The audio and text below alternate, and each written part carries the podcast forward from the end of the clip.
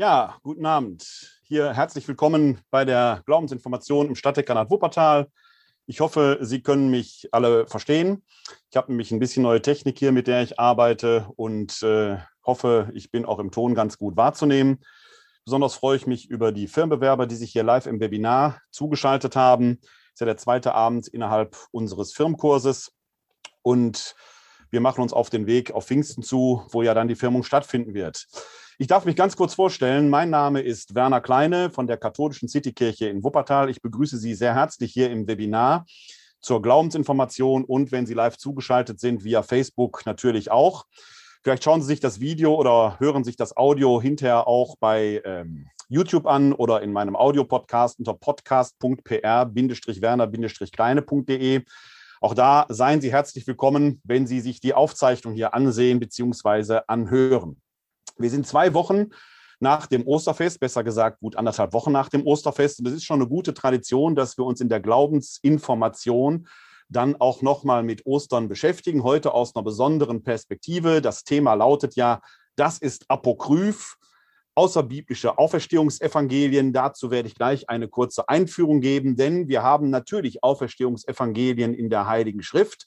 In allen vier Evangelien taucht das auf und natürlich auch in den äh, paulinischen Briefen oder an anderer Stelle. Aber heute soll der Fokus mal auf dem liegen, was wir die Apokryphen-Evangelien nennen.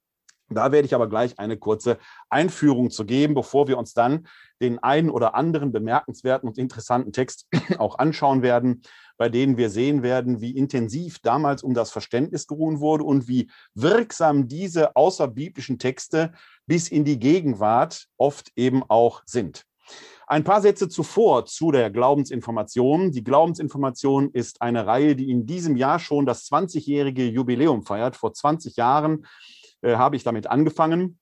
Wir treffen uns üblicherweise im katholischen Stadthaus in Wuppertal, zumindest dann, wenn wir keine Pandemie haben. Natürlich äh, geht das in diesen Zeiten nicht, denn wir treffen uns dort in einem relativ kleinen Konferenzraum, in dem sich dann 20, 25 Personen tummeln.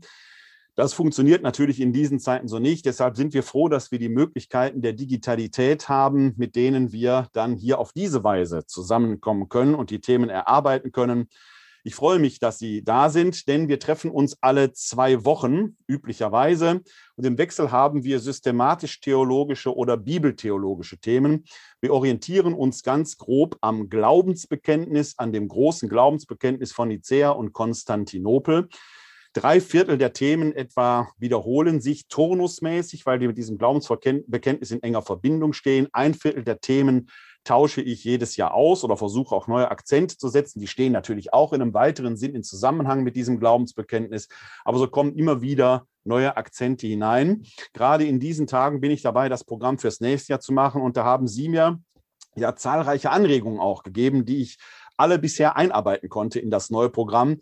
Wenn jetzt neue Anregungen kommen, muss ich das wahrscheinlich dann ins zukünftige Programm mit hineinnehmen. Aber seien Sie herzlich eingeladen, wenn Sie Anregungen für die Glaubensinformation hier haben, können Sie mir das gerne schicken an info-katholische-citykirche-wuppertal.de.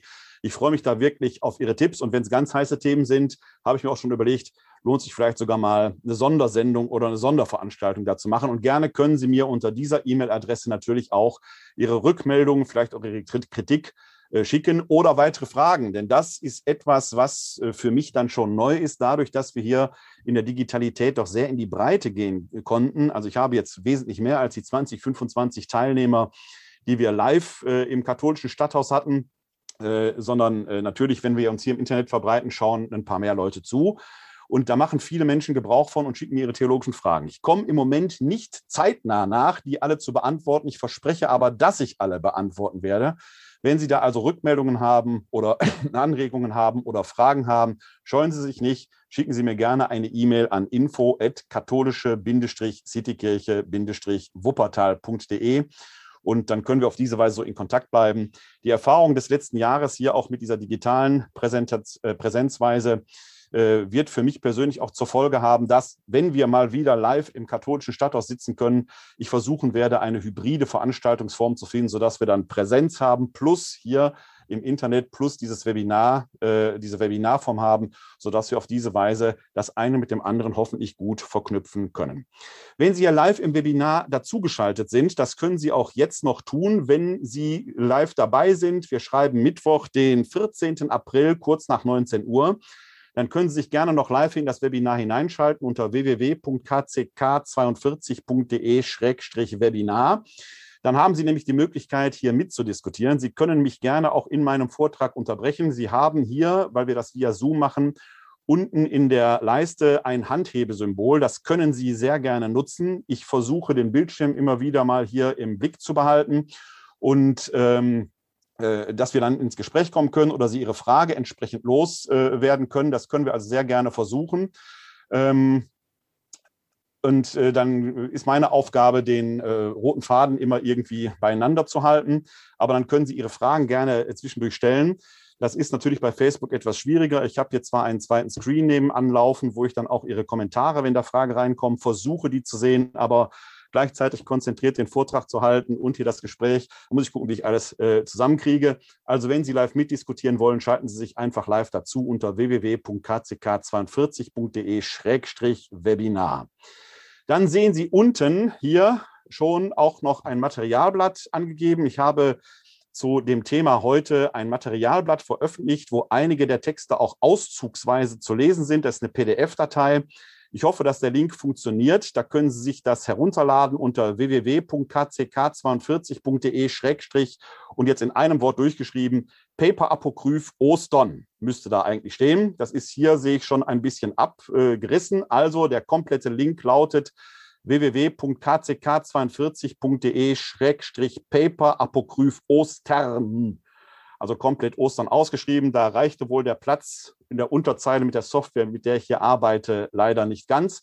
Da können Sie sich ein Materialblatt herunterladen. Bei Facebook habe ich es schon entsprechend eingestellt und Ihnen hier im Webinar lege ich den gesamten Link noch einmal kurz in die äh, in den Chat hinein. Dann können Sie sich dieses äh, Paper jetzt herunterladen oder auch etwas später, um so dann vielleicht den einen oder anderen Text äh, noch mit anzuschauen. Jetzt muss ich mich mal ganz kurz konzentrieren. So, ich müsste es jetzt richtig gemacht haben. Paper, Apokryph, Ostern.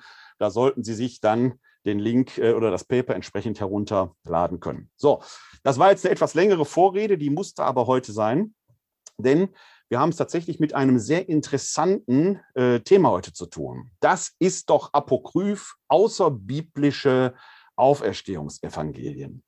In der Bibel selber haben wir natürlich eine Reihe von Auferstehungsevangelien. Alle vier Evangelisten, die Synoptiker, Matthäus, Markus und Lukas, als auch das Johannesevangelium haben natürlich Auferstehungsberichte. Jetzt habe ich schon natürlich gesagt, so natürlich ist das gar nicht, denn das Markus-Evangelium hatte ursprünglich gar keinen Auferstehungsbericht im engeren Sinn.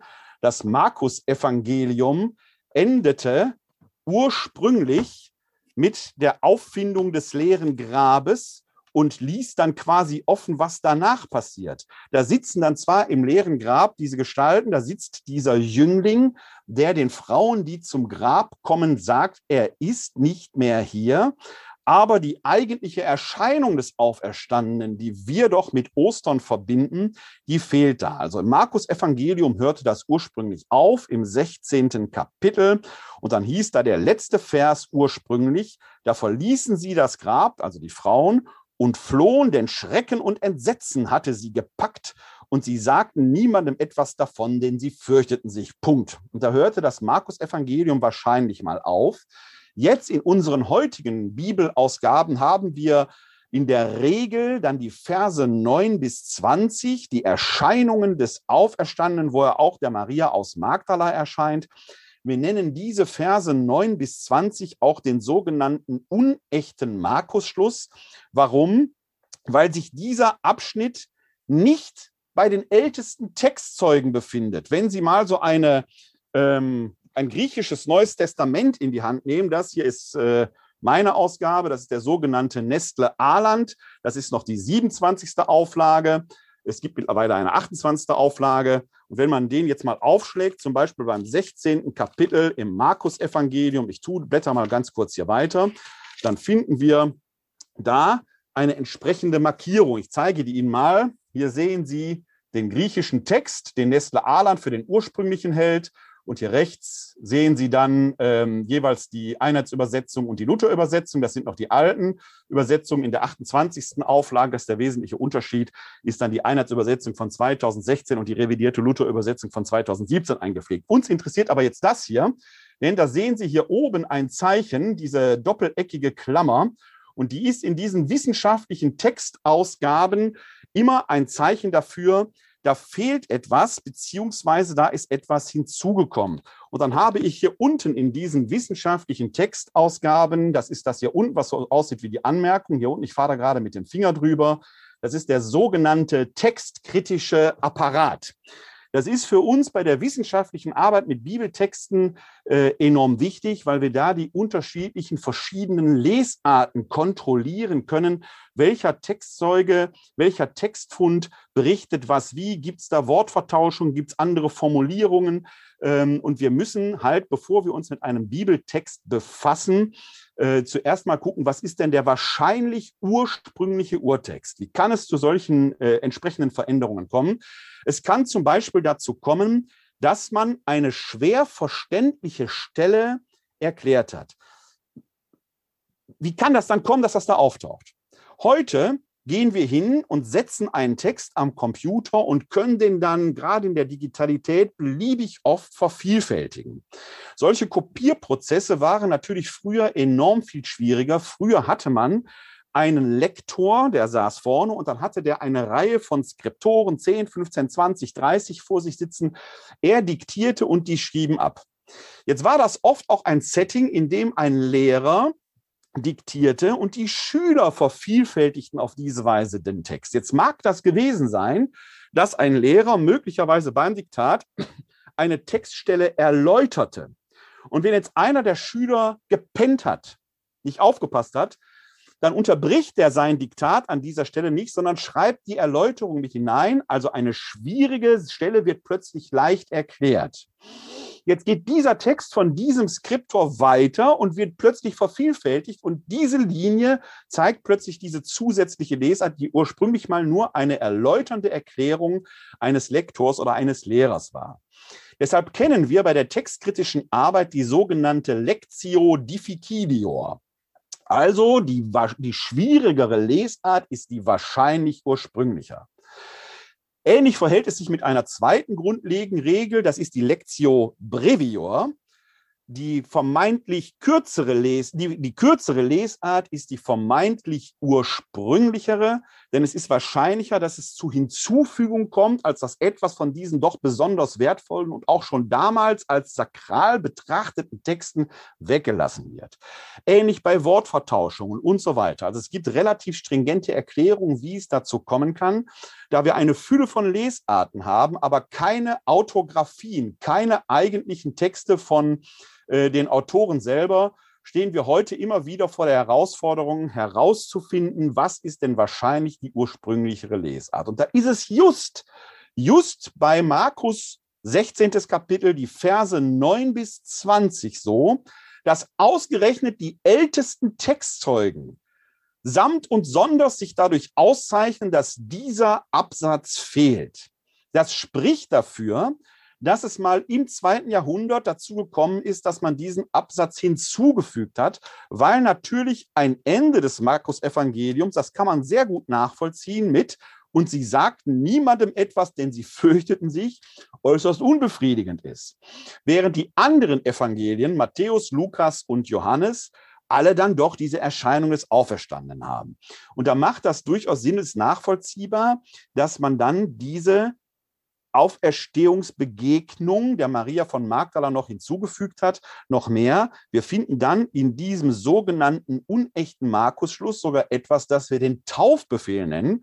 Denn ausgerechnet in Markus Kapitel 16, Vers 15 finden wir dann den Satz, dann sagte er, also der Auferstandene, dann sagte er zu ihnen, geht hinaus in die ganze Welt und verkündet das Evangelium allen Geschöpfen. Vers 16, wer glaubt und sich taufen lässt, wird gerettet, wer aber nicht glaubt, wird verdammt werden.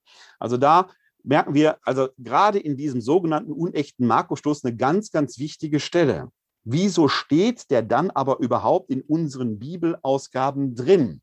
Und jetzt schwenken wir schon, ich komme gleich ausführlicher auf die Apokryphen zu sprechen, kommen wir schon so einen leichten Schwenk auf die Apokryphen hin.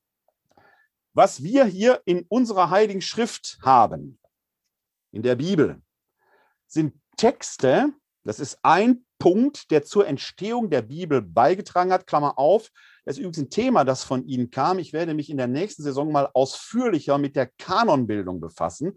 Also wie kam es dazu, dass wir ausgerechnet diese Bibel haben und diese Schriften in der Bibel versammelt sind und keine anderen? Da wird es einen eigenen Abend in der nächsten Saison gehen, können Sie sich schon darauf freuen. Ganz, ganz spannendes und interessantes Thema, weil es die Bibel nämlich gar nicht gibt. Das sei jetzt nur schon mal so als Trigger für Sie ähm, formuliert. Ähm, wie kommt es dazu, dass wir den dann hier trotzdem drin haben? Ein Punkt, warum die Bibel so ist, wie sie ist, liegt darin begründet, dass hier die Schriften darin versammelt sind, die ursprünglich und von frühen Zeiten an im Gottesdienst verkündet worden sind. Also es sind Schriften, die auch für die Liturgie waren. Wir finden bei den Kirchenvätern immer wieder schon Hinweise lest diese Schrift im Gottesdienst, lest diese Schrift im Gottesdienst. Im Jahr 325 nach Christus hat man den Kanon dann beschlossen. Das sind die Schriften, die in der Liturgie gelesen werden sollen. Und da gehörte dann Markus 16, 9 bis 20 dazu. Deswegen steht das in unseren äh, Bibelausgaben mit drin, wird auch im Gottesdienst verkündet, weil es seit alters her so ist. Rein textkritisch muss man sagen, ist das eine Stelle, die wird nicht zum ursprünglichen Markus-Evangelium dazugehört haben, sondern die ist mal im zweiten Jahrhundert hinzugefügt worden. Klammer auf, Fun Fact am Rande. Eine ähnliche Stelle bei einer, mit einer ähnlichen äh, äh, Vorgehensweise haben wir es übrigens bei der Begegnung Jesu mit der Ehebrecherin im Johannesevangelium zu tun. Da ist es ähnlich. Die findet sich nämlich auch in den ältesten Textzeugen nicht. Die ist mal später dazugekommen. In einer guten Bibelausgabe, wie der, die ich hier zum Beispiel habe, eine zur Übersetzung von 2016, finden Sie das aber in den Fußnoten auch ausgewiesen. Also hier in meiner Bibelausgabe steht unten in der Fußnote dann drin, 16, äh, 9 bis 20. Dieser Abschnitt befindet sich nicht bei den ältesten Textzeugen. Er ist eine im zweiten Jahrhundert entstandene Zusammenfassung der in anderen Evangelien stehenden Berichte über die Erscheinung und Anweisung des Auferstandenen und so weiter und so weiter. Also eine gute Bibelausgabe verschweigt das nicht, sondern weist sie darauf hin, hier gibt es eine besondere Vorgeschichte für diesen Textabschnitt. Äh, das war jetzt schon ein bisschen Vorrede, weil das gleich auch mit den Apokryphen zu tun hat. Warum haben wir die nicht in der Bibel drin? Ein Grund ist, weil man die im vierten Jahrhundert nicht mehr als äh, tauglich für den Gottesdienst erachtet hat. Da ist ein Punkt, sagen wir erstmal dazu. Aber wir haben in allen vier Evangelien mittlerweile, dieser Abschnitt, der unechte Markus-Schluss eingeschlossen, diese sogenannten Auferstehungsevangelien, die wir natürlich auch jetzt in der Osterzeit hören. Jetzt gerade, wir befinden uns im Lesejahr B, entweder aus dem Markus-Evangelium vorzugsweise oder aus dem Johannesevangelium oder natürlich am Ostermontag ganz traditionell die Begegnung des Auferstandenen mit den Emmaus-Jüngern im Lukas-Evangelium. Dann finden wir natürlich außerhalb der Evangelien, auch in der Heiligen Schrift, entsprechende Auferstehungszeugnisse. Ein ganz berühmtes, ich weise in dieser Glaubensinformation immer wieder darauf hin, ist zum Beispiel das aus dem ersten Korintherbrief. Da haben wir es vor uns. Ähm, da ist ja dieses ganz frühkirchliche Glaubensbekenntnis drin begründet. Denn vor allem habe ich euch überliefert, ich lese hier ab Vers 3 aus dem 15. Kapitel, denn vor allem habe ich euch überliefert, was auch ich empfangen habe. Christus ist für unsere Sünden gestorben gemäß der Schrift und ist begraben worden. Er ist am dritten Tage auferweckt worden gemäß der Schrift und erschien dem Kephas dann den Zwölf. Ich, reicht heute, wenn ich nur bis dahin lese. Diese Stelle kommt so oft in der Glaubensinformation vor, dass ich sie jetzt nur summarisch zusammenfassen kann. Für uns heute hier und auch für die Verarbeitung in den apokryphen Auferstehungsevangelien, die wir uns gleich anschauen, ist jetzt nur der Hinweis wichtig, dass der Paulus hier bezeugt, er erschien dem Kephas dann den Zwölf. Und nochmal der Hinweis, Kephas ist hier der hebräische Name für den Petrus in diesem allerältesten Auferstehungszeugnis, Auferstehungsbekenntnis. und habe ja schon öfter darauf hingewiesen, das wird wenige Jahre, vielleicht sogar Monate nach Kreuzestod und Auferstehung Jesu Christi schon entstanden sein, wird Petrus als der Auferstehungszeuge, und zwar der erste genannt. Das kollidiert mit der Tradition, die wir in den Evangelien haben. Die Evangelien entstehen aber erst ab dem Jahr 70. Der erste Korintherbrief ist Anfang der 50er Jahre des ersten Jahrhunderts geschrieben worden. Also zwischen dem Markus-Evangelium und dem ersten Korintherbrief liegen nochmal gut 20 Jahre und eine andere Traditionslinie. Denn der Paulus führt den Kephas, den Petrus als ersten Auferstehungszeugen an. In allen vier Evangelien ist es aber die Maria von Magdala. Und da scheint eine interessante, auch in unserer Bibel, in unserem Neuen Testament, dem kanonischen Neuen Testament, divergierende Traditionslinie vorzuliegen. Welche ist denn jetzt ursprünglicher? Wir werden gleich, wenn wir in die Auferstehungsevangelien hineinschauen, wo wir uns dann im ersten, zweiten, dritten Jahrhundert zeitlich bewegen, dass diese beiden Traditionslinien aufs äußerste miteinander konkurrierten, aufs äußerste miteinander im Clinch lagen. Eine höchst lebendige Diskussion. Heute gehen wir immer davon aus, die Maria von Magdala ist doch die erste Auferstehungszeugin gewesen.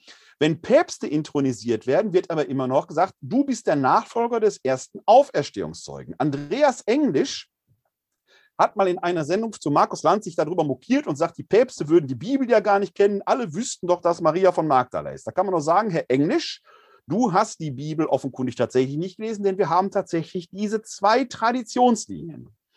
Ich greife dem jetzt schon vor. Ich habe dazu einen äh, Beitrag mal geschrieben in unserem biblischen Weblog DI Verbum, der heißt Maria Magdalena versus Petrus.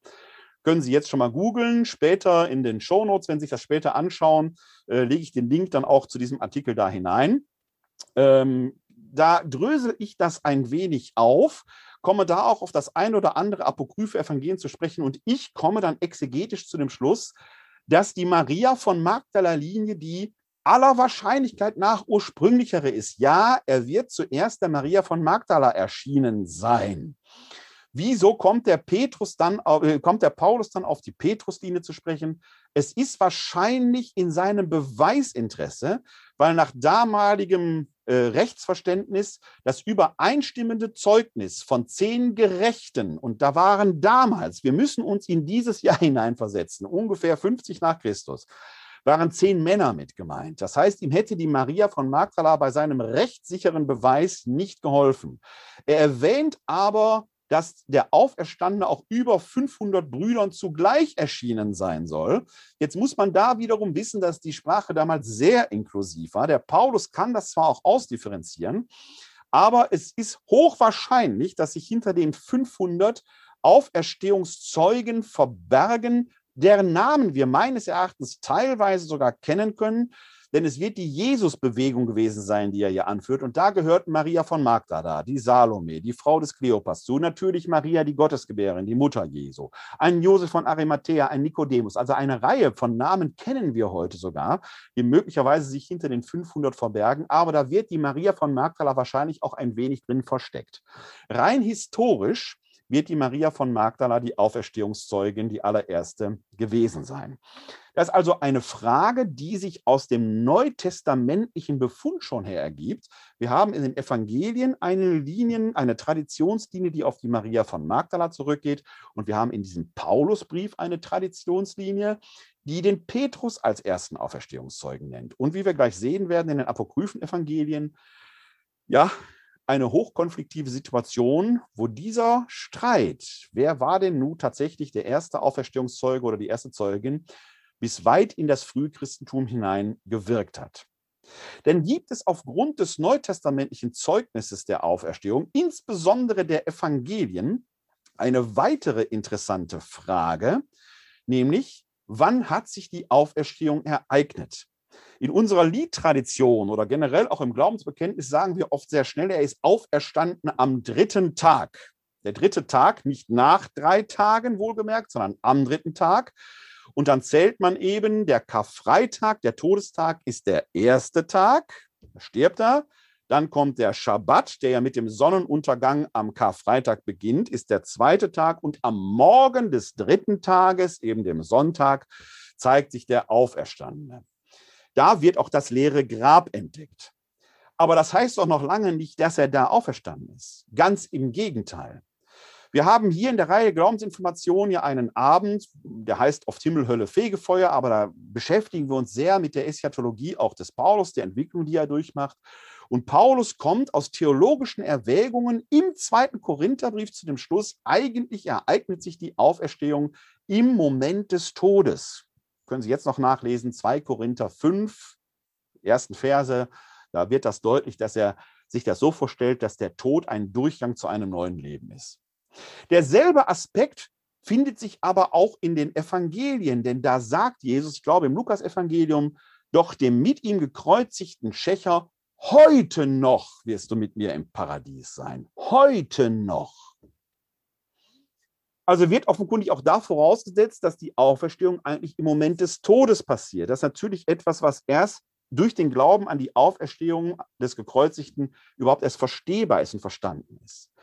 Das leere Grab und die Begegnung mit dem Auferstandenen wird aber erst am Sonntagmorgen entdeckt. Und da steht natürlich die Frage im Raum, was hat der Auferstandene am Schabbat gemacht, an diesem Ruhetag? Was hat er da gemacht? Da entsteht ja eine Lücke.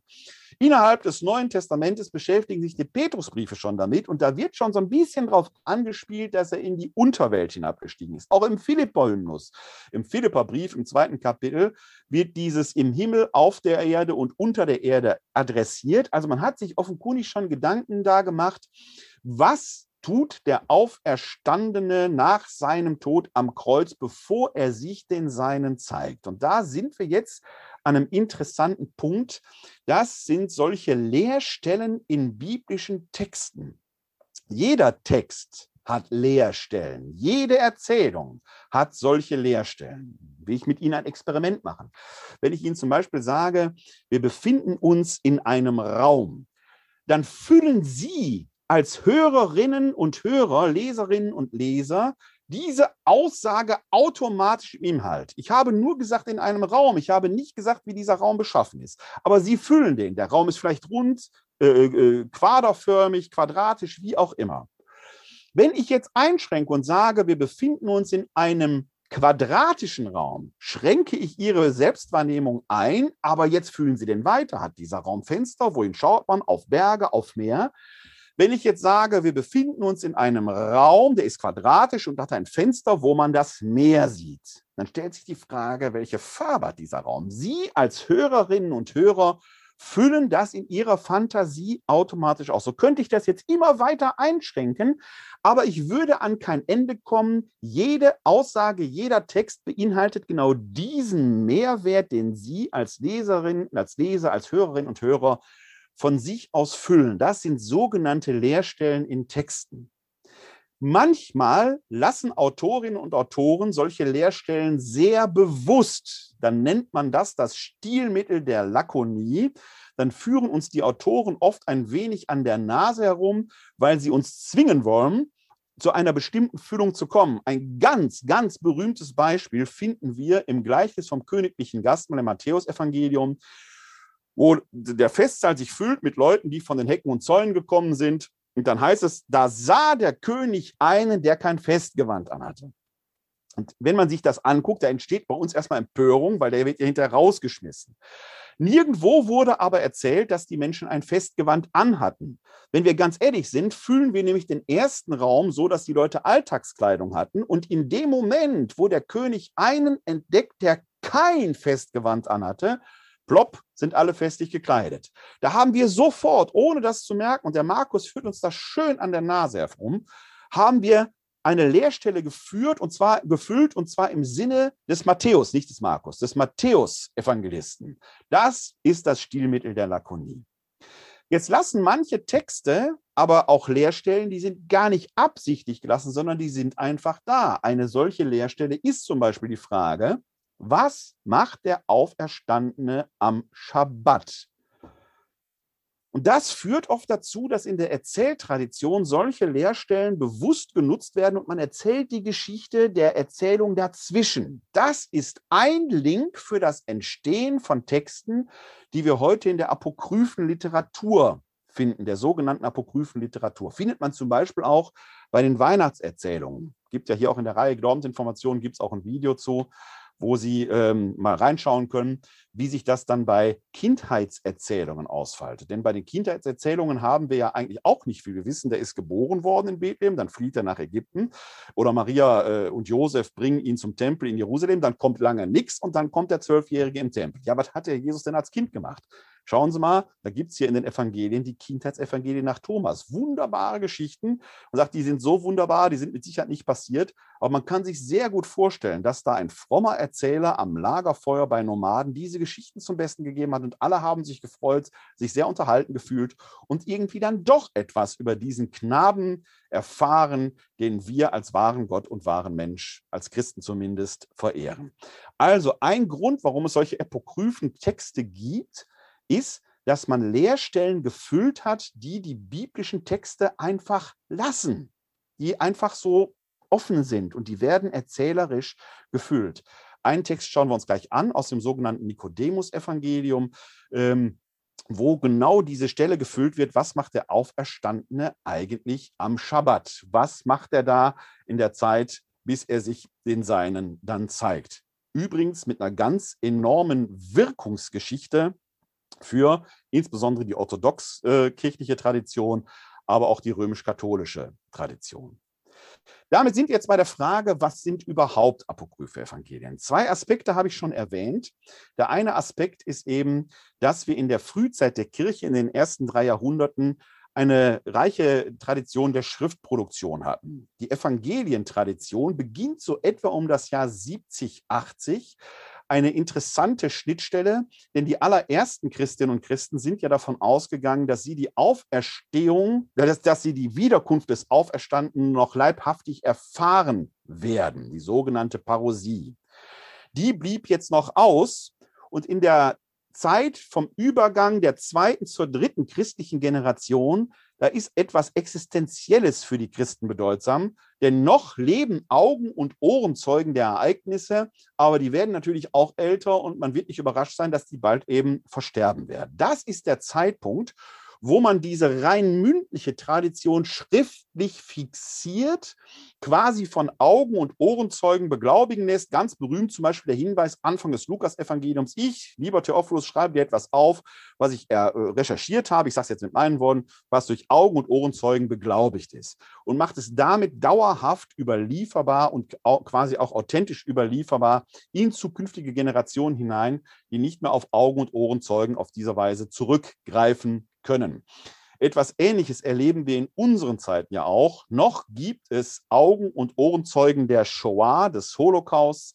Vor, in den 90er Jahren bereits hat Steven Spielberg begonnen, deren authentische Zeugnisse da mit Videos im filmisch festzuhalten und so für zukünftige Generationen, auch wenn dieses authentische Zeugnis nicht mehr verfügbar ist, weil die Menschen halt einfach alt geworden sind und gestorben sind, dauerhaft und authentisch für zukünftige Generationen aufbewahrt hat. Also wir finden das durch die Generationen immer wieder, dass solche Verfahrensweisen da sind.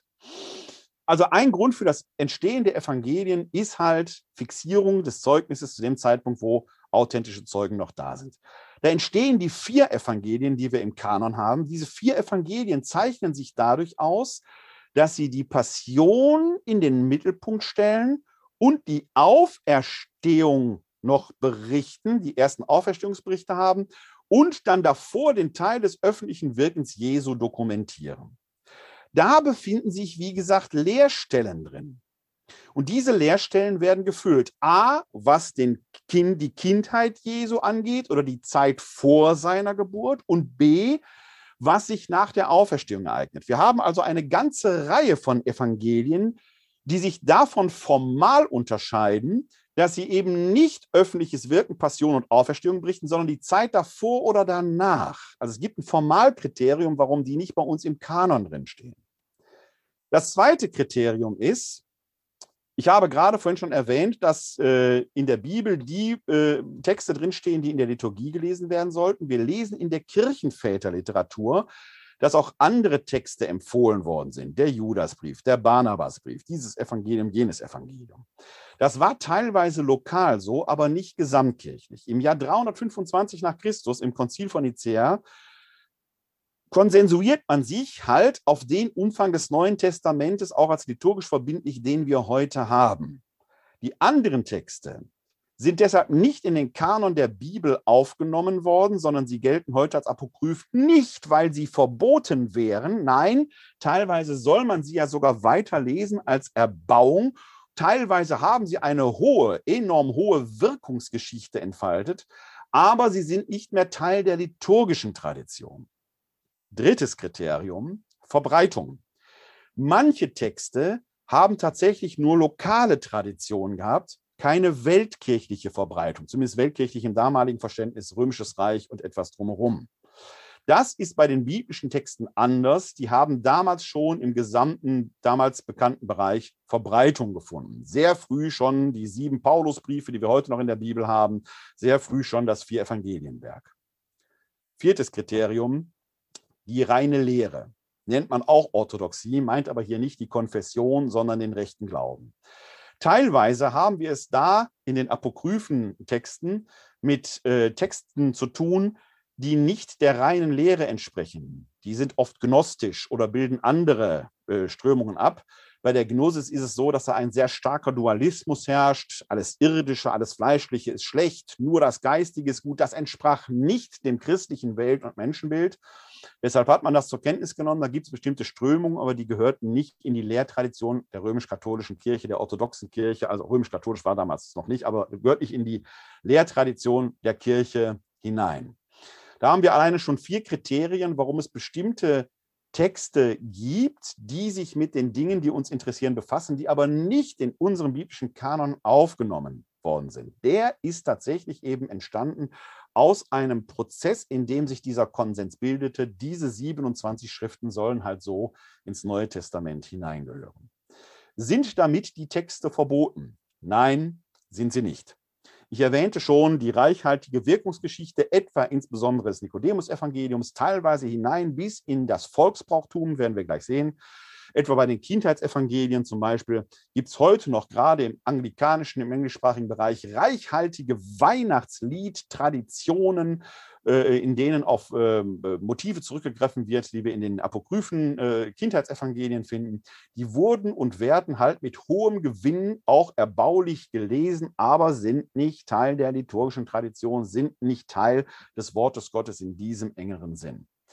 Sie werden manchmal und insbesondere zu Weihnachten und Ostern findet man das dann in Spiegelstern und sonst wo. Da hat man wieder in Nakamadi oder Qumran oder sonst wo irgendeinen Text ausgegraben und da steht jetzt Evangelium drauf. Da heißt es immer, neuer Text gefunden, Vatikan wird erschüttert. Nein, wird der Vatikan nicht, weil diese Texte teilweise bekannt war, dass es einen solchen Text geben muss, weil der bei den Kirchenvätern erwähnt wird. Man hatte ihn noch nicht. Er wird jetzt gefunden und da freuen wir uns alle drüber, weil wir endlich wissen, worum dieser oder jener Kirchenvater überhaupt gesprochen hat. Und jetzt können wir wissen, ach, guck mal, da ist wieder ein Bild, das vervollständigt das Bild dieser frühkirchlichen Diskussionskultur. Worum haben die damals gerungen? Was haben die damals erzählt? Diese Texte werden auch nicht unter der Ladentheke gehandelt, sondern man kann sie offiziell kaufen und erwerben, sogar in wissenschaftlichen christlichen Textausgaben. Ich habe Ihnen hier meine Textausgaben über die apokryphe Literatur mal mitgebracht. Die steht sonst hinter mir hier oben im Regal, direkt neben meinen Bibeln. Das ist einmal die neutestamentlichen Apokryphen, die Evangelien und die Briefliteratur oder die Apostelakten der Apokryphenart. Hier noch in der Ausgabe von Wilhelm Schneemelcher von Anfang der 90er Jahre. Schneemelcher ist äh, schon verstorben. Mittlerweile gibt es eine Neuauflage aus den 2000er Jahren irgendwo. Diese wissenschaftliche Textausgabe ist aber nicht so ganz preiswert. Äh, man kann sicherlich auch preiswertere äh, volkstümliche Ausgaben erwerben. Achten Sie aber darauf, dass die nicht so ähm, reißerisch beschrieben werden, sondern man kann alleine an der Neuauflage sehen, denn wenn man die Neuauflage erwerben würde, stehen da mehr Texte drin als die, die ich hier habe, weil man eben neue Texte gefunden hat, die eben auch wissenschaftlich editiert werden und die insbesondere im Bereich der neutestamentlichen Wissenschaft auch herangezogen werden, um zu sehen, was war damals eigentlich Stand der Diskussion. Diesen Passus brauchen wir heute nicht. Wir brauchen diesen Passus.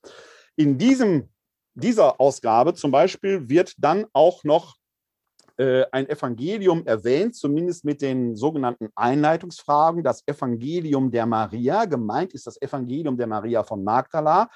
Das ist ein Text, da schauen wir gleich auch schon hinein.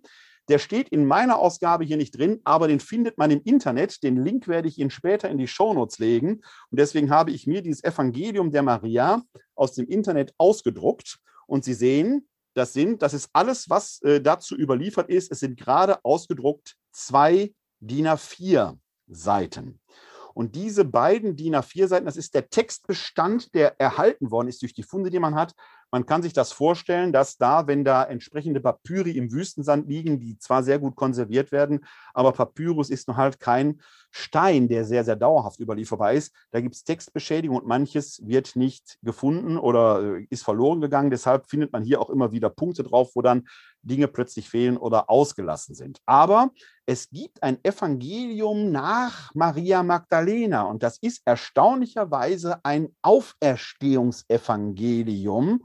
Und da möchte ich Ihnen gleich auszugsweise etwas draus vorlesen und vortragen, das ein wenig erläutern. Man muss zu diesem Evangelium der Maria von Magdala aber vorweg ein paar Dinge sagen. Erstens, die Tatsache, dass wir ein solches Evangelium überhaupt haben, zeigt, dass die Person Maria von Magdala damals in äußerst lebendigem Interesse und in äußerst lebendiger Erinnerung war.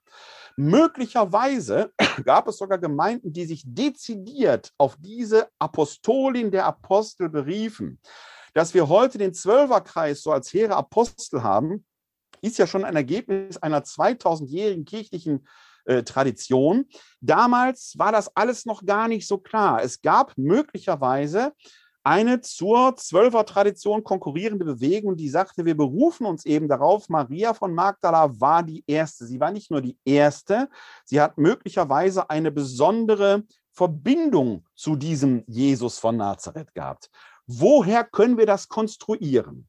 Jetzt schlage ich zuerst dieses Buch auf, denn da gibt es das sogenannte Evangelium des Philippus. Und in diesem Evangelium des Philippus finden wir im Abschnitt 55 und 32, die werden nicht so, also die Zählung in diesen Texten divergiert. Manchmal zählt man nur einzelne Sentenzen, manchmal hat man Kapitel und Verse, wie wir das aus der Heiligen Schrift kennen.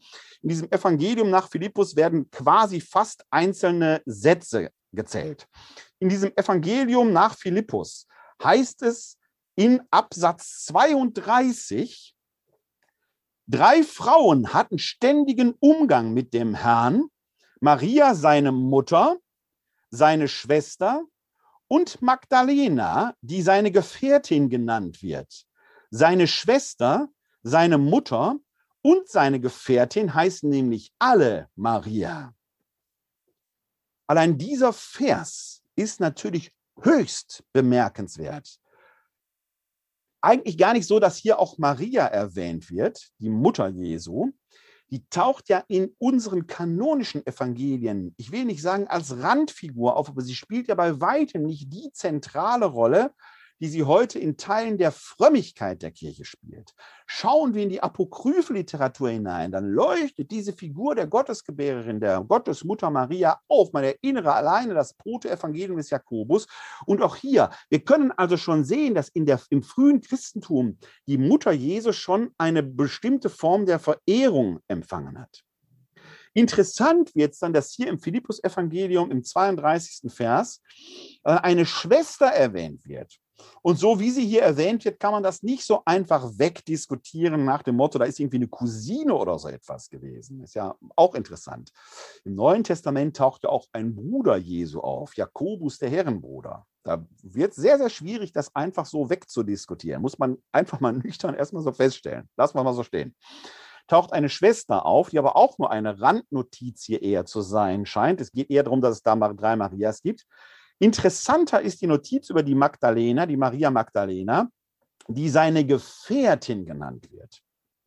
Ich weiß nicht, ob Sie den Brown gelesen haben oder die Filme gesehen haben. In einem der Filme rekurriert Dan Brown ja auf eine mögliche Nachfahrin des Jesus von Nazareth, die einer Linie entstammt, wo Jesus mit der Maria von Magdala ein Kind gezeugt haben soll. Das geht unter anderem auf diese Texttradition zurück. Die Bibel, die Texte der Bibel geben das nicht her. Wir haben es aber hier mit apokryphen Texten zu tun, die teilweise auch aus einem bestimmten erzählerischen Interesse her entstanden sind. Aber hier wird Maria Magdalena als Gefährtin erwähnt. Jetzt ist Gefährtin selber noch nichts Gefährliches in dem Sinne. Es kann halt sein, dass die ihm besonders verbunden war. Interessant wird in diesem Evangelium nach Philippus dann aber in 55, im Absatz 55. Da tauchen jetzt allerdings Begrifflichkeiten auf, die dann zumindest aus theologischer Perspektive sehr schnell deutlich werden lassen, warum es sich bei diesem Evangelium eben um kein kanonisches, sondern um ein apokryphes Evangelium handelt, weil wir uns hier so leicht in den Bereich der Gnosis hineinbewegen, also in den Bereich einer aus christlicher Sicht würde man sagen, ihr Lehre. Ich tue mich immer ein bisschen schwierig mit diesen Begriffen, aber das ist keine, entspricht nicht der christlichen Lehrtradition, weil das Christentum ähnlich wie das Judentum oder gemeinsam mit dem Judentum dem Leib selber eine hohe Wertschätzung entgegenbringt, während er für die Gnostiker eigentlich etwas Verderbliches war, das den Geist nur gefangen hält. Das macht das äh, Philippus-Evangelium dann eben zu, unter anderem aus diesem Grund, dass es nicht kanonisiert worden ist. Da heißt es also in Abschnitt 55, die Sophia, die Unfruchtbare genannt wird, sie ist die Mutter der Engel und die Gefährtin des Soter. Da taucht also wieder eine Gefährtin auf. Die Sophia ist aber die Weisheit. Wir haben im Alten Testament ja die Weisheitsbücher und da taucht die Weisheit auch schon auf und wird immer als Frau angeredet, ist aber eine Metapher. Ja? Und hier wird das quasi auf Jesus übertragen. Und dann wird es aber interessant, aus dieser Metapher der Weisheit wird plötzlich im Folgenden weiter entfaltet, wenn es heißt, der Soter, ein Wort noch zu Soter. Soter ist griechisch und heißt der Erlöser. Also wir ähm, kennen Jesus, bezeichnen Jesus auch als den Heiland. Das deutsche Äquivalent wäre Heiland. Auf Griechisch heißt dieses Wort Soter.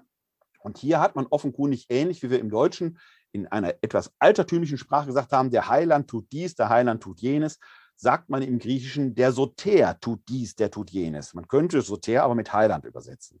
Also, der Soter, der Erlöser, der Soter liebte Maria Magdalena mehr als alle Jünger und er küsste sie oftmals auf ihren Mund. Die übrigen Jünger gingen zu ihnen, um Forderungen zu stellen. Sie sagten zu ihm, weswegen liebst du sie mehr als uns alle? Der Soter antwortete und sprach zu ihnen, weswegen liebe ich euch nicht so wie sie?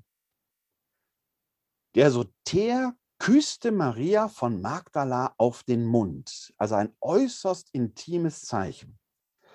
Intimität durch Jesus ist durchaus auch im Neuen Testament, in den Evangelien ein Thema. Da gibt es zum Beispiel die berühmte Heilungserzählung, wie Jesus einen Taubstummen heilt. Und da heißt es, dass er dessen Ohren berührte und die Tempusform, die verwendet wird, insinuiert, gleichzeitig seine Zunge mit Speichel benetzte. Wie soll das gehen, wenn er die Finger in den Ohren hat, indem er diesen Mann geküsst hat? Wird vorher sogar noch beschrieben, wie Jesus ihn aus der Menge herausnimmt und beiseite nimmt, also eine Situation schafft, in der der Mann durch diese Handlung nicht bloßgestellt wird. Also Jesus hat durchaus diese Intimität bei Heilungen einzusetzen gewusst, in welcher Weise dann auch immer. Also es ist dem Neuen Testament nicht fremd, dass Intimität Jesu geschildert wird, aber nicht in Bezug auf Maria von Magdala. Hier im Philippus-Evangelium erfahren wir plötzlich oder wird plötzlich überliefert, dass er die Maria von Magdala auf den Mund küsste, wie eine Freundin, wie eine Geliebte. Gefährtin scheint also hier im Philippus-Evangelium in Richtung Geliebte zu gehen und in Richtung Geliebte gedeutet zu werden. Also hat sie eine Sonderrolle offenkundig gehabt, zumindest in der Erzähltradition der frühesten Kirche. Das ist nicht ohne, und zwar nicht nur, weil Dan Brown das dann fiktiv und fiktional. Man darf nicht vergessen, Dan Brown ist nicht der fünfte Evangelist, sondern der hat einen Roman geschrieben. Aber der hat den Roman jetzt auch nicht einfach so vom Himmel erzählt, sondern er hat im Prinzip genau diese Traditionen, die wir in den apokryphen Evangelien gefunden, geschickt weiterverarbeitet. Es gab also in der frühesten Kirche offenkundig Gruppierungen, die von Jesus als leidenschaftliche Menschen erzählt haben. Ist vielleicht etwas, was uns heute völlig abgegangen ist, dass wir daraus so einen harmlosen Heiland gemacht haben, wo wir den Kindern sagen, der ist nur freundlich lächelnd durch die Gegend gelaufen, hat Kinder gesegnet und so weiter. Man fragt sich, warum haben die den überhaupt ans Kreuz geschlagen? In der frühen Tradition der Kirche hat man von einem leidenschaftlichen Jesus erzählt, der ganz Mensch offenkundig auch in der Fähigkeit, eine Frau zu lieben oder einen anderen Menschen zu lieben war. Und man hat sich das auf diese Weise erzählt. Dieser Hinweis auf das Philippus-Evangelium ist deshalb nicht ganz ohne, weil wir diesen Gedanken im Hintergrund haben sollten, wenn wir jetzt uns das Evangelium der Maria Magdalena näher anschauen. Und ich mache mir jetzt und Ihnen die Freude, dieses Evangelium, zumindest den Textbestand, den wir haben, einmal ganz in Absätzen vorzutragen und zwischendurch den einen oder anderen Kommentar dazu geben.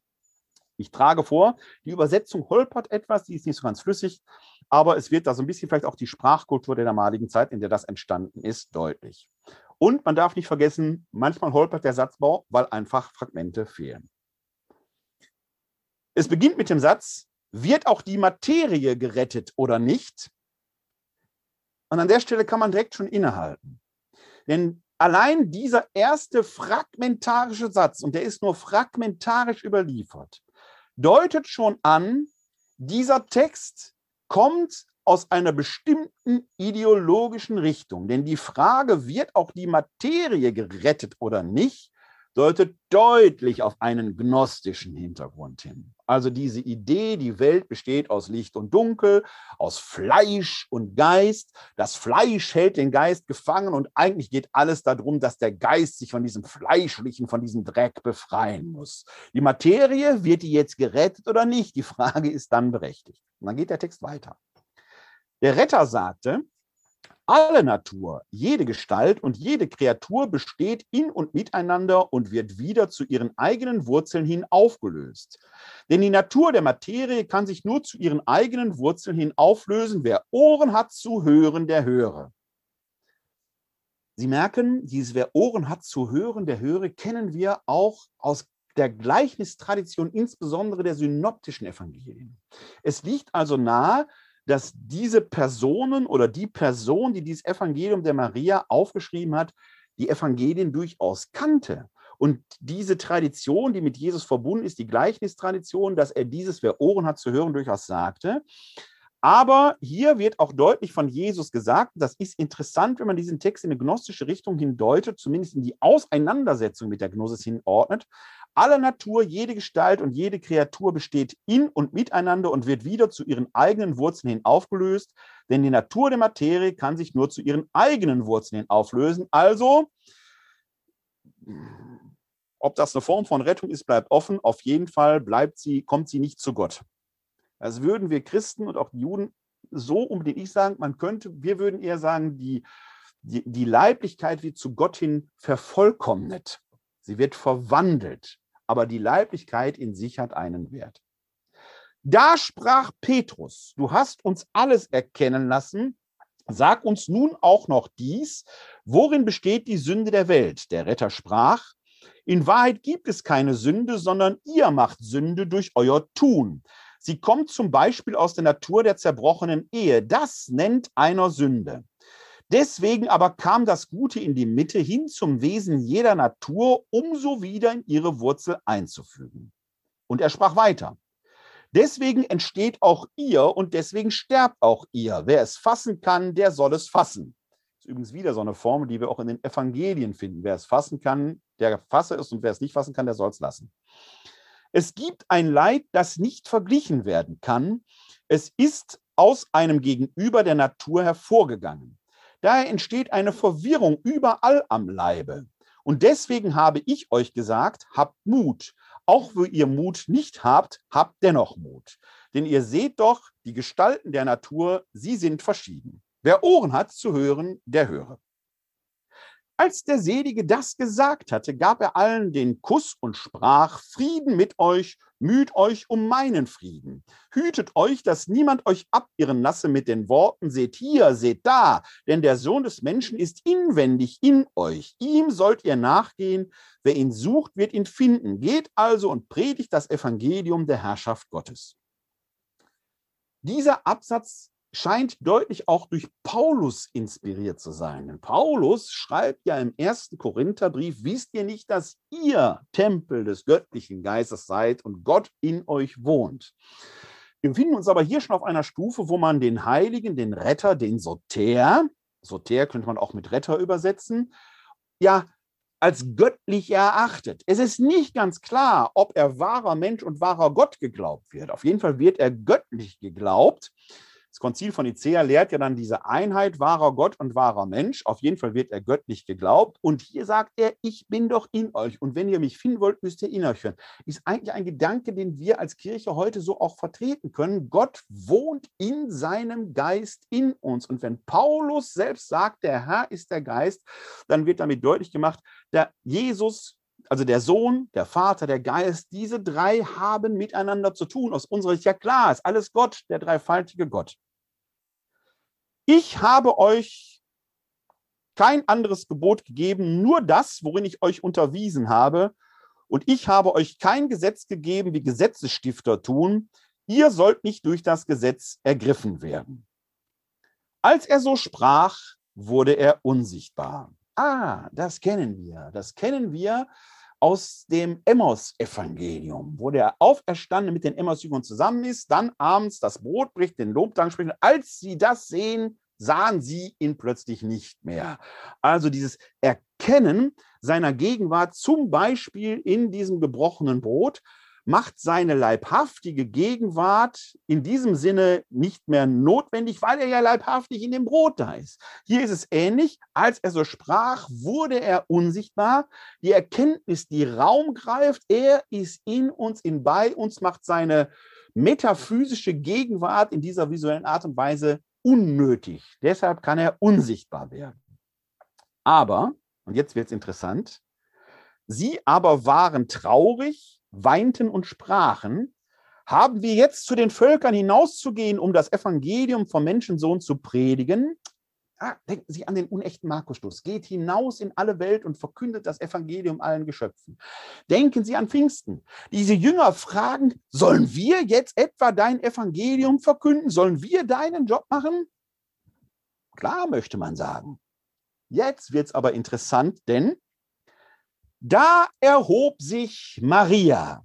Und gemeint ist die Maria von Magdala. Und bitte behalten Sie im Hinterkopf, dass sie ja auch in der Tradition der Evangelien, die wir im Neuen Testament haben, die ist, die den Aposteln die Auferstehung als erste verkündet. Sie ist die Apostola Apostolorum, die Apostolin der Apostel.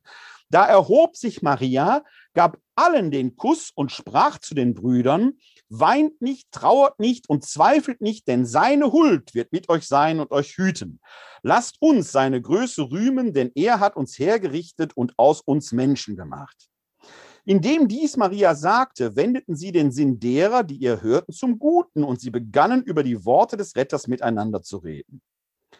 Petrus sprach zu Maria, jetzt kommen die beiden Kombattanten, Petrus und Maria, unmittelbar in ein Gegenüber.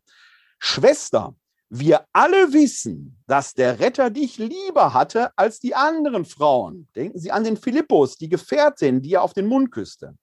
Sage du uns Worte des Retters, derer du dich erinnerst und die du kennst, wir aber nicht, weil wir sie auch nicht gehört haben. Der Petrus, der bei Paulus noch die Rolle des ersten Auferstehungszeugen annimmt und die Autoren dieses Textes dürften den ja gekannt haben, wird hier zum Frager, der der Maria von Magdala nicht nur die Ehre gibt, sondern sogar anerkennt, du bist Jesus doch näher gewesen als wir alle. Hat er dir etwa Dinge gesagt, die er nicht zu uns gesprochen hat? Apokryphes Evangelium nach Maria von Magdala. Da fing sie an, ihnen diese Worte zu sagen. Ich, sprach sie, ich sah den Herrn im Traum und sprach zu ihm, Herr, ich sah dich heute in einem Traum. Er gab Antwort und sprach zu mir, Segen über dich, da du nicht strauchelst bei meinem Anblick. Denn wie euer Herz ist, wird auch eure Kraft zu sehen sein. Ich sprach zu ihm, Herr, sieht ein Mensch im Traum, den er sieht, durch die Seele oder durch den Geist? Der Retter gab Antwort und sprach, er sieht weder durch die Seele noch durch den Geist, sondern durch die Mitte und von beidem sieht der Traum durch den Sinn. Und das Verlangen sprach, ich sah nicht, wie du herankamst, ich aber sehe, wie du hinaufstiegst. Warum lügst du also? Und da merken Sie, da fehlt ein ist ein Bruch im äh, Zusammenhang. Das liegt daran, dass hier ein großes Textfragment fehlt. Die Seele antwortete und sprach, ich habe dich durchaus gesehen, aber du hast mich nicht gesehen, du hast mich nicht erkannt, obwohl du ein Kleid warst, hast du mich nicht erkannt. Als sie dies gesagt hatte, jubelten sie in Freude und gingen davon.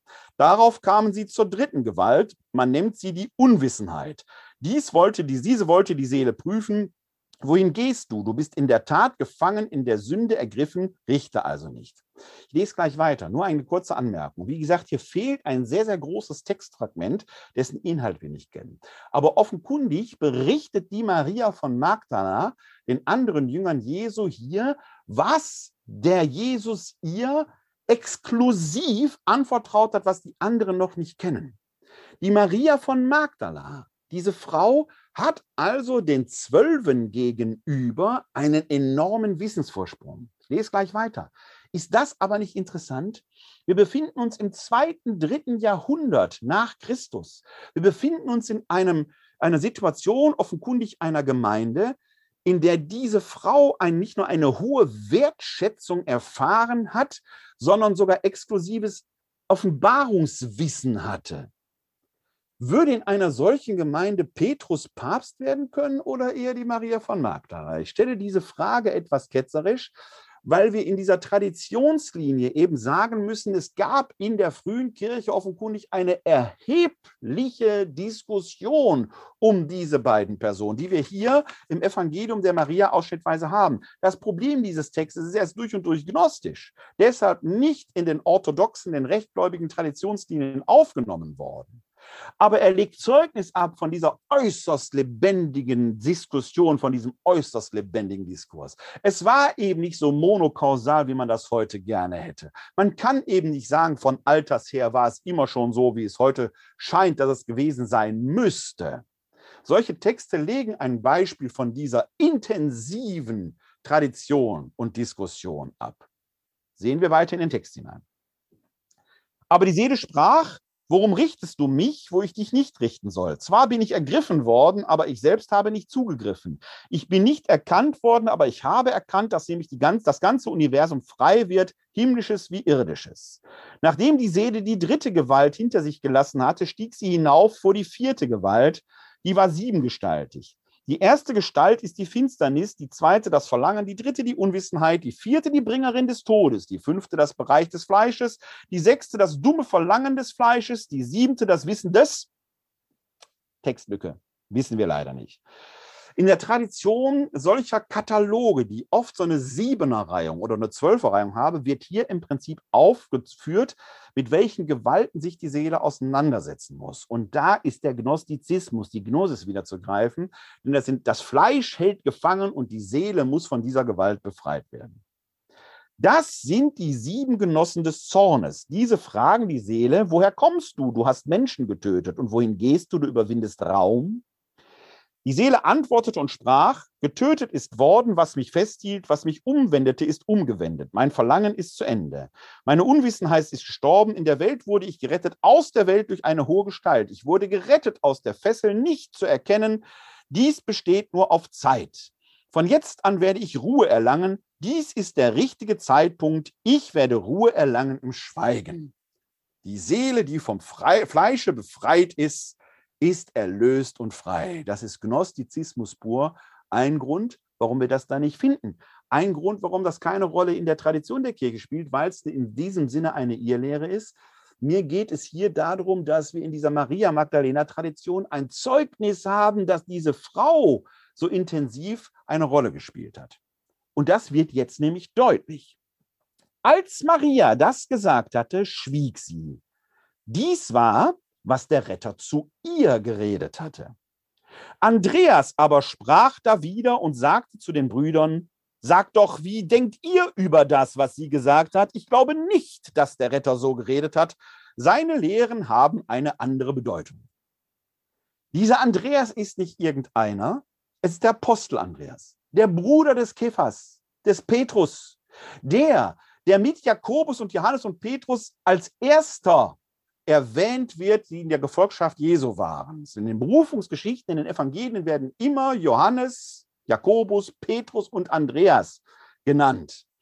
Der war also von Anfang an und noch eher am Anfang da. Der gehört zum Inner Circle quasi dazu.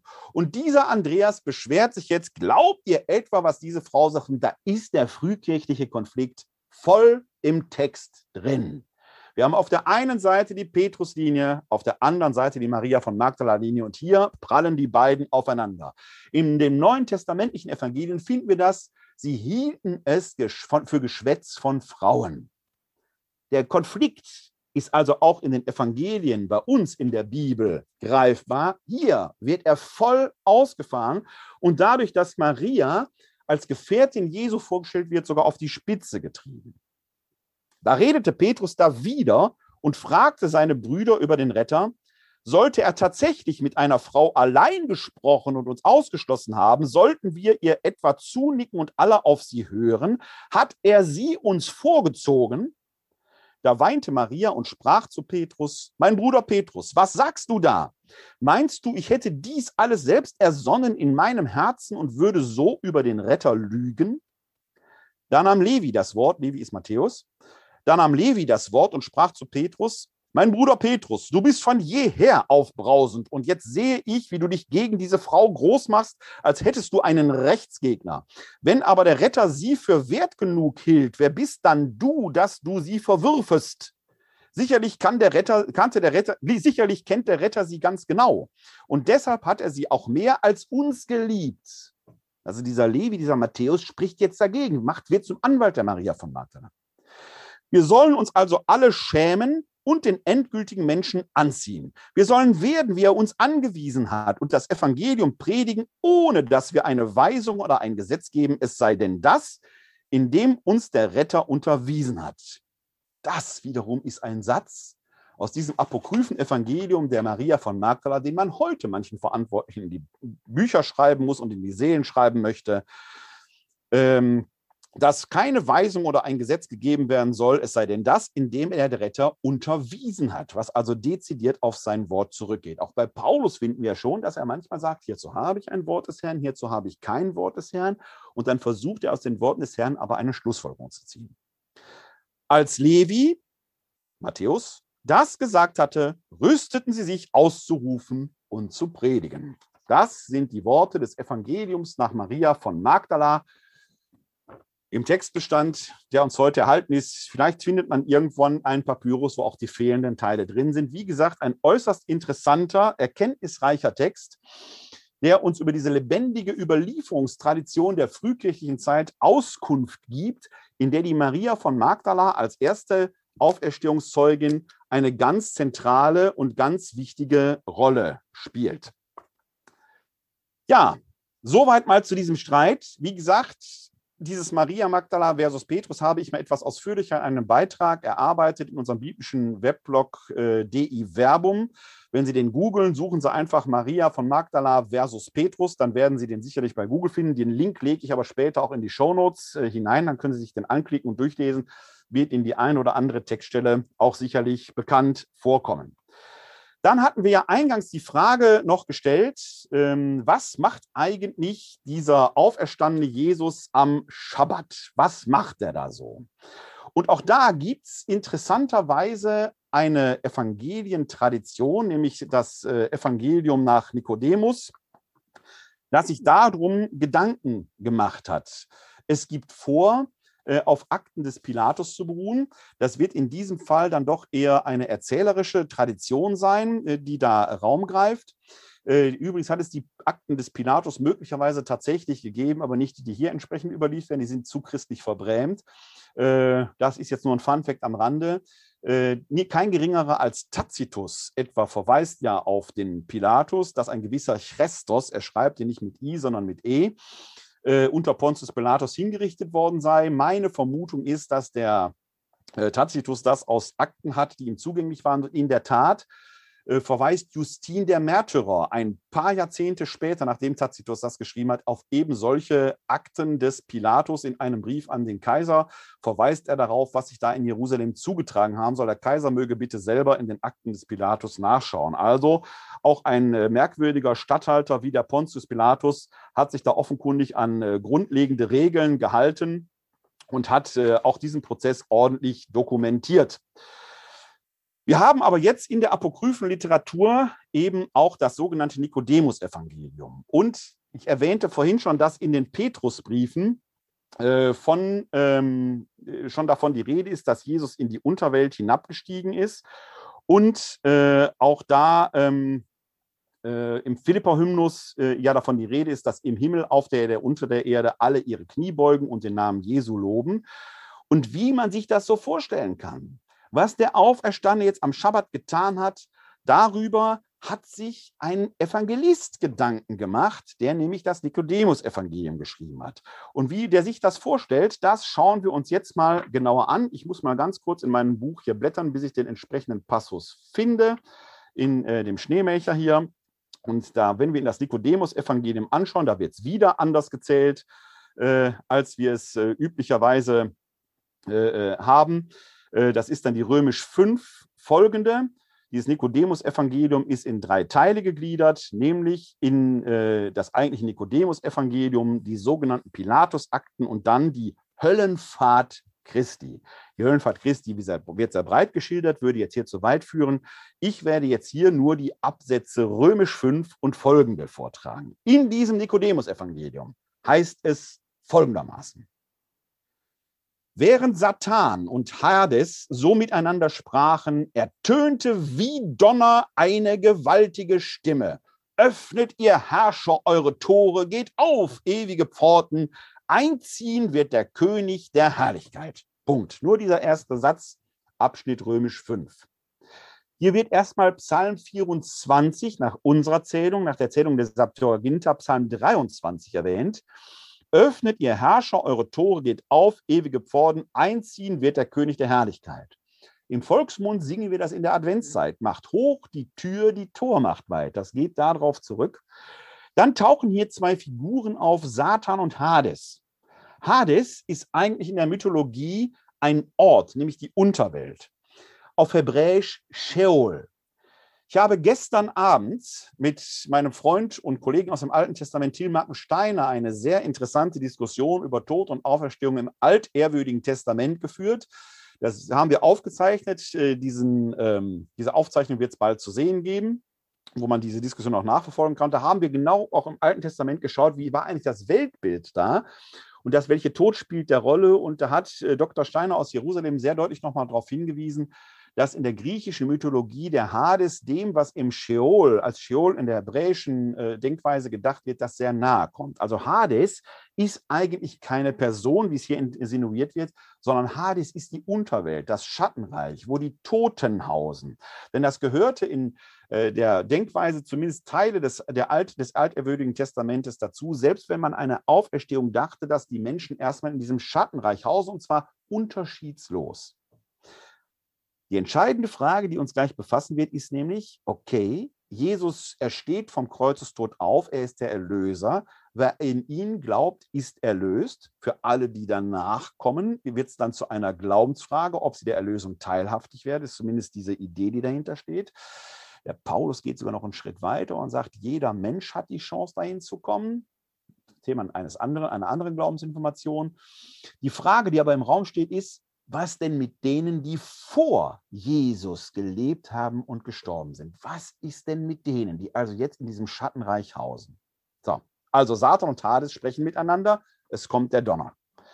Als Hades das hörte, sprach er zu Satan, geh hinaus, wenn du kannst, und tritt ihm entgegen. Satan ging nur hinaus, dann befahl Hades seinen Dienern, verrammelt gut und kräftig die ehernen Tore, schiebt die eisernen Querbalken vor, behaltet meine Verschlüsse in der Gewalt, steht gerade und schaut nach allem.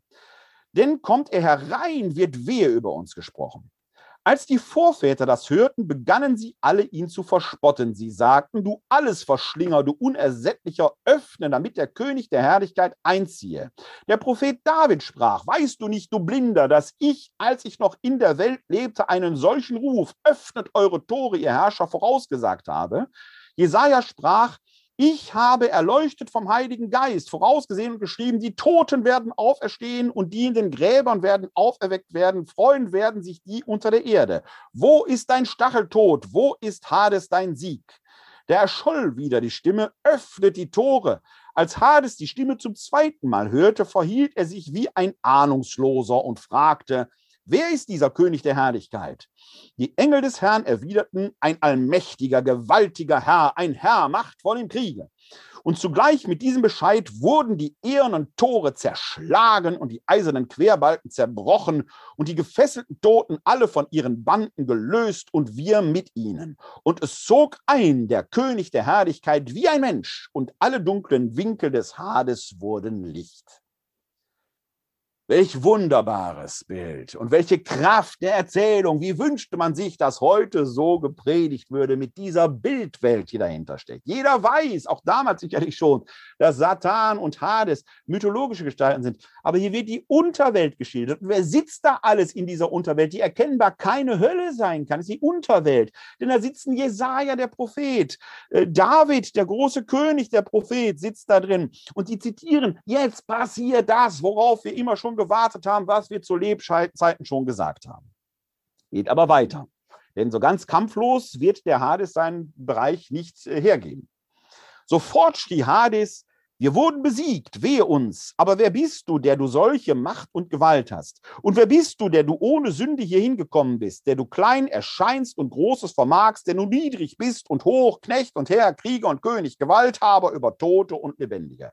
Ans Kreuz wurdest du genagelt und ins Grab gelegt und eben erst frei geworden hast du unsere ganze Macht zerbrochen. Bist du Jesus, von dem der Obersatrap Satan uns erzählte, du solltest durch Kreuz und Tod die ganze Welt erben? Ein Satrap ist übrigens eine Art Minister. Sie merken also hier, Scheitan, Satan ist kein Gegengott, er ist der Diener des Hades, der Höllenfürst von mir aus, ja, der Fürst der Unterwelt, aber kein Gegengott. Er ist gar nicht so mächtig, wie er scheint.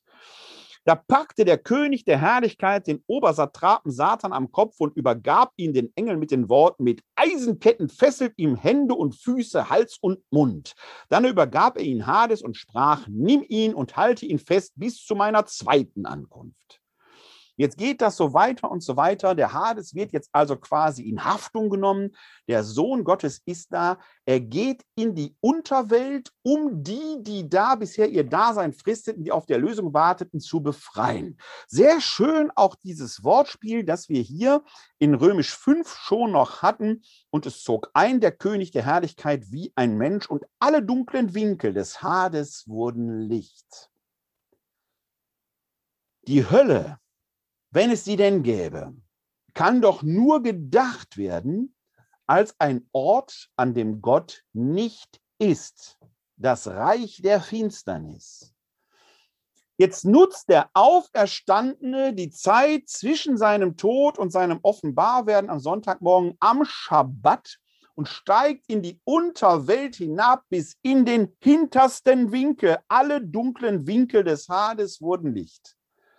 Wenn der Sohn Gottes bis in den hintersten Winkel der Unterwelt hervorgegangen ist, dann hat in diesem Moment die Hölle aufgehört, Hölle zu sein.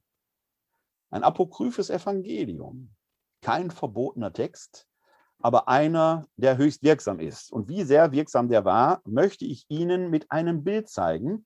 Denn gerade in der orthodoxen Tradition, aber auch in unserer römisch-katholischen Tradition, ist ja insbesondere der Kar-Samstag mit diesem Gedanken verbunden. Wir haben in unserer römisch-katholischen Tradition diesen Tag zum Tag der Grabesruhe gemacht, wo das Grab immer noch eher im Vordergrund steht. Es ist ein Tag, an dem keine Liturgie gefeiert wird. In der Tradition der östlichen Kirchen, der orthodoxen Tradition, ist es der Tag der Höllenfahrt Christi. Christus steigt in die Unterwelt hinab, um die Toten zu, äh, da herauszuholen. Es gibt zahlreiche orthodoxe Ikonen, die das zeigen. Hier habe ich jetzt eine Darstellung aus dem europäischen Bereich, also eine, die eher in den römisch-katholischen Kontext hineingehört, mit der ich zeigen möchte, wie sehr wirksam dieses apokryphe Evangelium, denn das ist ja ein Text, den finden wir im Neuen Testament als nur in den Petrusbriefen als Andeutung. Aber hier im Nikodemus-Evangelium wird er entfaltet und wie sehr er wirksam gewesen ist, dieses Evangelium bis ins Mittelalter hinein, obwohl es nicht in der Bibel stand, sieht man hier an diesem Bild von Martin Schongauer, der auferstandene Christus befreit Adam und Eva aus der Hölle. 1450 bis 1491 hat dieser Mensch gelebt. Und da sieht man die beiden, Adam und Eva, nackt natürlich. Manchmal auf manchen Darstellungen haben die auch noch einen Apfel in der Hand. Man sieht den auferstandenen Christus in der Siegerpose mit der Siegerfahne. Man sieht dieses aufgesprengte Grab und rechts diese komische teuflische Figur. Man weiß nicht so ganz, was macht sie da. Sie scheint quasi mitzuhelfen, die Höllenpforten aufzubrechen. Es ist nichts mehr, was die Toten dort hält, denn man sieht, dass hinter Adam und Eva noch weitere Gestalten aus dem Hades, aus der Unterwelt hervorkommen. Der Auferstandene geht quasi am Schabbat in die Unterwelt, bricht die Höllenpforten auf und holt alle, die da drin sind, heraus. Wie gesagt, eine offizielle Tradition, die wir in unserer Glaubenslehre haben. Und wir haben heute noch Kirchenlieder, dass er die Höllenpfort zerbrochen hat. Das geht auf ein apokryphes Evangelium zurück. Kein Evangelium, das verboten wäre, offenkundig, sondern ähnlich wie wir es in den weihnachtlichen Traditionen haben, hier eine ganz eigene Wirkungsgeschichte entfaltet haben. Ja, Sie sehen also, es lohnt sich in der Tat, sich mit den apokryphen Evangelien zu befassen. Äh, ich lese die immer wieder sehr gern und ich habe in fast jeder Glaubensinformationsreihe so ein Thema über die Apokryphen drin, weil man sie mit Gewinn lesen kann, auch wenn sie nicht in den neutestamentlichen Kanon aufgenommen sind. Worin besteht der Gewinn? Sie geben uns ein lebendiges Zeichen dieser frühkirchlichen äh, Tradition, dieser frühkirchlichen Diskussionskultur. Sie geben uns ein lebendiges Zeichen einer Weise über den Glauben zu erzählen, die nicht in Dogmen und Paragraphen sich ereignet, sondern die erzählbare Geschichten sind, manchmal hart an der Glaubenstreue, manchmal jenseits der Glaubenstreue und trotzdem gerade darin interessant, wie man über den Glauben streiten konnte. Alleine bei Maria von Magdala versus Petrus kann man sehen, wie man offenkundig in der frühen Christenheit auch um die Deutungshoheit und um diese beiden Personen gerungen hat. Uns ist da vielleicht auch einiges verloren gegangen. A, an Erzähltradition und B, an Diskussionsfreude. Es lohnt sich also in jedem Fall, sich mit den apokryphen Texten zu beschäftigen. Das sind jetzt nur die Evangelien gewesen. Wenn wir jetzt die Apostelakten lesen würden, was über die so erzählt worden ist, davon will ich Ihnen ein andermal erzählen. Soweit erstmal von meiner Seite. Vielleicht aber haben Sie, die Sie hier live ins Webinar zugeschaltet sind, noch die eine oder andere Frage. Dann soll dafür natürlich jetzt der Raum sein. Sie können sich da gerne zuschalten und zu Wort melden. Da scheint es äh, zumindest erstmal keine Fragen zu geben. Äh, dann habe ich entweder so spannend und gut erklärt, dass es keine Fragen mehr gibt. Wie gesagt, mein Angebot steht. Wenn Sie Fragen haben, und das gilt auch für Sie, wenn Sie den Livestream oder später die Aufzeichnung bei Facebook, YouTube oder im Podcast anhören, Sie können mir da gerne eine E-Mail schreiben an info-katholische-citykirche-wuppertal.de. Das kommt dann bei mir an und dann werde ich da versuchen, äh, das zu beantworten. Ansonsten sind Sie sehr herzlich eingeladen, in zwei Wochen wieder einzuschalten zur nächsten Glaubensinformation. Die wird stattfinden am, äh, kleinen Moment, in zwei Wochen. Jetzt muss ich mir kurz durch meinen Kalender klicken, damit ich Ihnen auch das richtige Datum sage. Am 28. April dann wird es um den Lebendigmacher und Anstifter gehen, nämlich Gott, den Heiligen Geist und was das mit der Kirche zu tun hat. Da begrüße ich Sie herzlich wieder, die Firmenbewerberinnen und Bewerber, die hier heute Abend auch dabei sind. Wir sehen uns nächste Woche schon wieder. Ihnen schicke ich dann in den nächsten Tagen den Link äh, zu unserer Webkonferenz zu, den erhalten Sie also in den nächsten Tagen. Äh, bleiben oder werden Sie bis dahin gesund. Ich freue mich jedenfalls, Sie gesund wiederzusehen.